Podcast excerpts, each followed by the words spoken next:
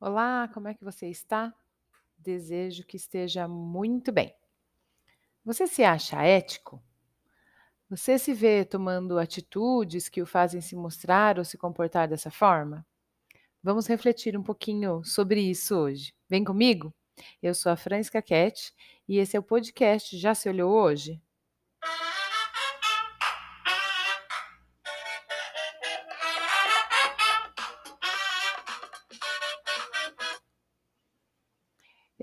Estou utilizando um momento da minha vida para me dedicar a olhar mais para dentro de mim, de forma mais profunda. Minhas atitudes, meus anseios, meus sonhos, meus comportamentos, erros, posturas, enfim. Chegou a vez da ética. para me ajudar nesse processo, além de alguns livros, formações, também eu ouço alguns podcasts bem incríveis. Inclusive, eu venho aqui recomendar que você possa ouvir também os meus outros, os meus anteriores, bem como esse que eu ouvi. Esse que eu ouvi se chama O Lugar. Tem muita coisa bacana lá. E tem muita coisa bacana nos meus também. Então, se você não ouviu, corre lá ouvir. Mas bem, ele começa dizendo uma frase que já me chocou logo de cara. Que é assim: apesar de todos termos nos tornado habilidosos em nos mostrarmos ao mundo como se fôssemos respeitáveis cidadãos de bem, na realidade, nenhum de nós é o que nos tornamos, habilidosos em parecer. Todos são mais hesitantes, mais vulneráveis e mais toscos do que parecem ser. E ao aceitar isso, você se torna mais gentil consigo mesmo e com todo mundo. E essa gentileza, quando no corpo e na natureza humana, é a raiz da conduta ética. Para mim foi assim, ó, bum! Chegou como uma bomba aqui. E por aí. Aqui eu logo em seguida pensei, nossa, e eu que até me achava ética nas minhas atitudes, e elas vieram passando na minha cara, assim, feito um filme, e me mostrando, mas será que realmente é? Assumir isso muitas vezes já nos coloca em um outro patamar, no de nos ver como realmente somos. E se avançamos só para esse lugar, nós já caminhamos um tanto e abrimos diversas janelas. Mas não é um caminho tão fácil. Eu, por exemplo, já vou direto para para minha autocrucificação. Eu me penalizo e sigo aí, cumprindo a pena do erro, da culpa.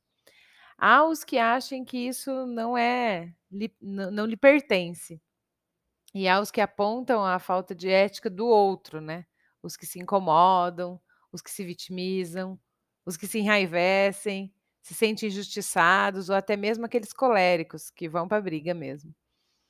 Os que permanecem no mesmo caminho e os que nem olham ou se importam com isso. Qual deles você se vê? Independente de qual você se identifique, em algum momento a conta chega para ser olhada. Ou por ter vivenciado a própria conduta ou pela falta dela, né? E aqui também tem um viés, que essa conta pode ser escondida, jogada fora, rasgada. E isso vai se refletir de alguma forma em você. Quando eu digo dessa conta, eu digo que ela simplesmente vem e incorpora em você atitudes ou implanta no seu corpo dores, pensamentos obsessores, uma mente barulhentamente irritante. Acho que eu acabei de inventar isso. Porque, de fato, a ética que mora dentro de você quer ser vista, quer ser apreciada, quer ser dividida, percebida, utilizada. Você pode estar pensando: "Ah, mas eu sou imune a esses sentimentalismos aí. Sou racional e sei bem o que fazer". Ok, que bom. E o quanto da ética é usada com você mesmo, então? O quanto você está sujeito a passar por isso de forma coerente e real? Onde é que você busca alicerçar a sua conduta para como você mesmo com você mesmo, aliás, e com coragem de fazer o que faz você com o outro, ou o que quer que você faça para você e para o outro. Ah, até aqui entra então um outro pensamento quanto a ser vulnerável. Porque é bem verdade que muitos não aceitam essa posição de vulnerabilidade. Porque ser vulnerável, gente, dói. Expõe as nossas dores, nossos receios, nossas inseguranças, nos mantemos na arrogância de não ser vulneráveis e perdemos os benefícios dessa exposição. os benefícios de nos enxergarmos frágeis, fracos e assim poder, através dessa autocompaixão, sentir então a compaixão pelo outro. A real empatia, que é muito, muito linda e que muita gente diz que pratica. O quanto de alicerçar em uma casa dessa a mantém em pé. O quanto ser isso o mantém vivo. Ser assim é a única coisa que te resta? Que tamanha falta de ética estamos vivendo, então, se estivermos passando por isso. Também é compreensível que, às vezes, alguns se prendem a isso para sobreviver. Já diria um autor que, sinceramente, agora eu nem lembro o nome, mas que vida de merda essas pessoas devem levar. Percebe que quando você enxerga, sente, percebe a ética em outra pessoa, você passa a confiar nela, a confiar na pessoa, não na ética dela, mas sim, também na ética dela. Ou então você começa a se incomodar com ela. Sim, ser ético consigo gera uma energia nos outros que inspira confiança. Daquela assim, sabe, de graça. Simplesmente eu confio. O corpo sente, o coração sente. E ao contrário, também é verdade. E sendo verdade, é sempre bom dar uma conferida aí em cada um de nós, em si. Confira em si. Quando alguém não lhe inspirar isso, será que a sua ética está tão fragilizada que você acaba espelhando a falta dela no outro? Sim, porque, de novo, eu falo, é tudo em você. Porque caso você veja, sinta essa inspiração no outro e isso te gera um impacto positivo, nada mais é que a somatória de energias vibrando na mesma frequência moral. Mas caso contrário, acredite, bem pode ser a sua energia que esteja despotencializando isso. Mas sim, é bem mais fácil dizer que foi a do outro que te derrubou. É mais fácil de lidar, né?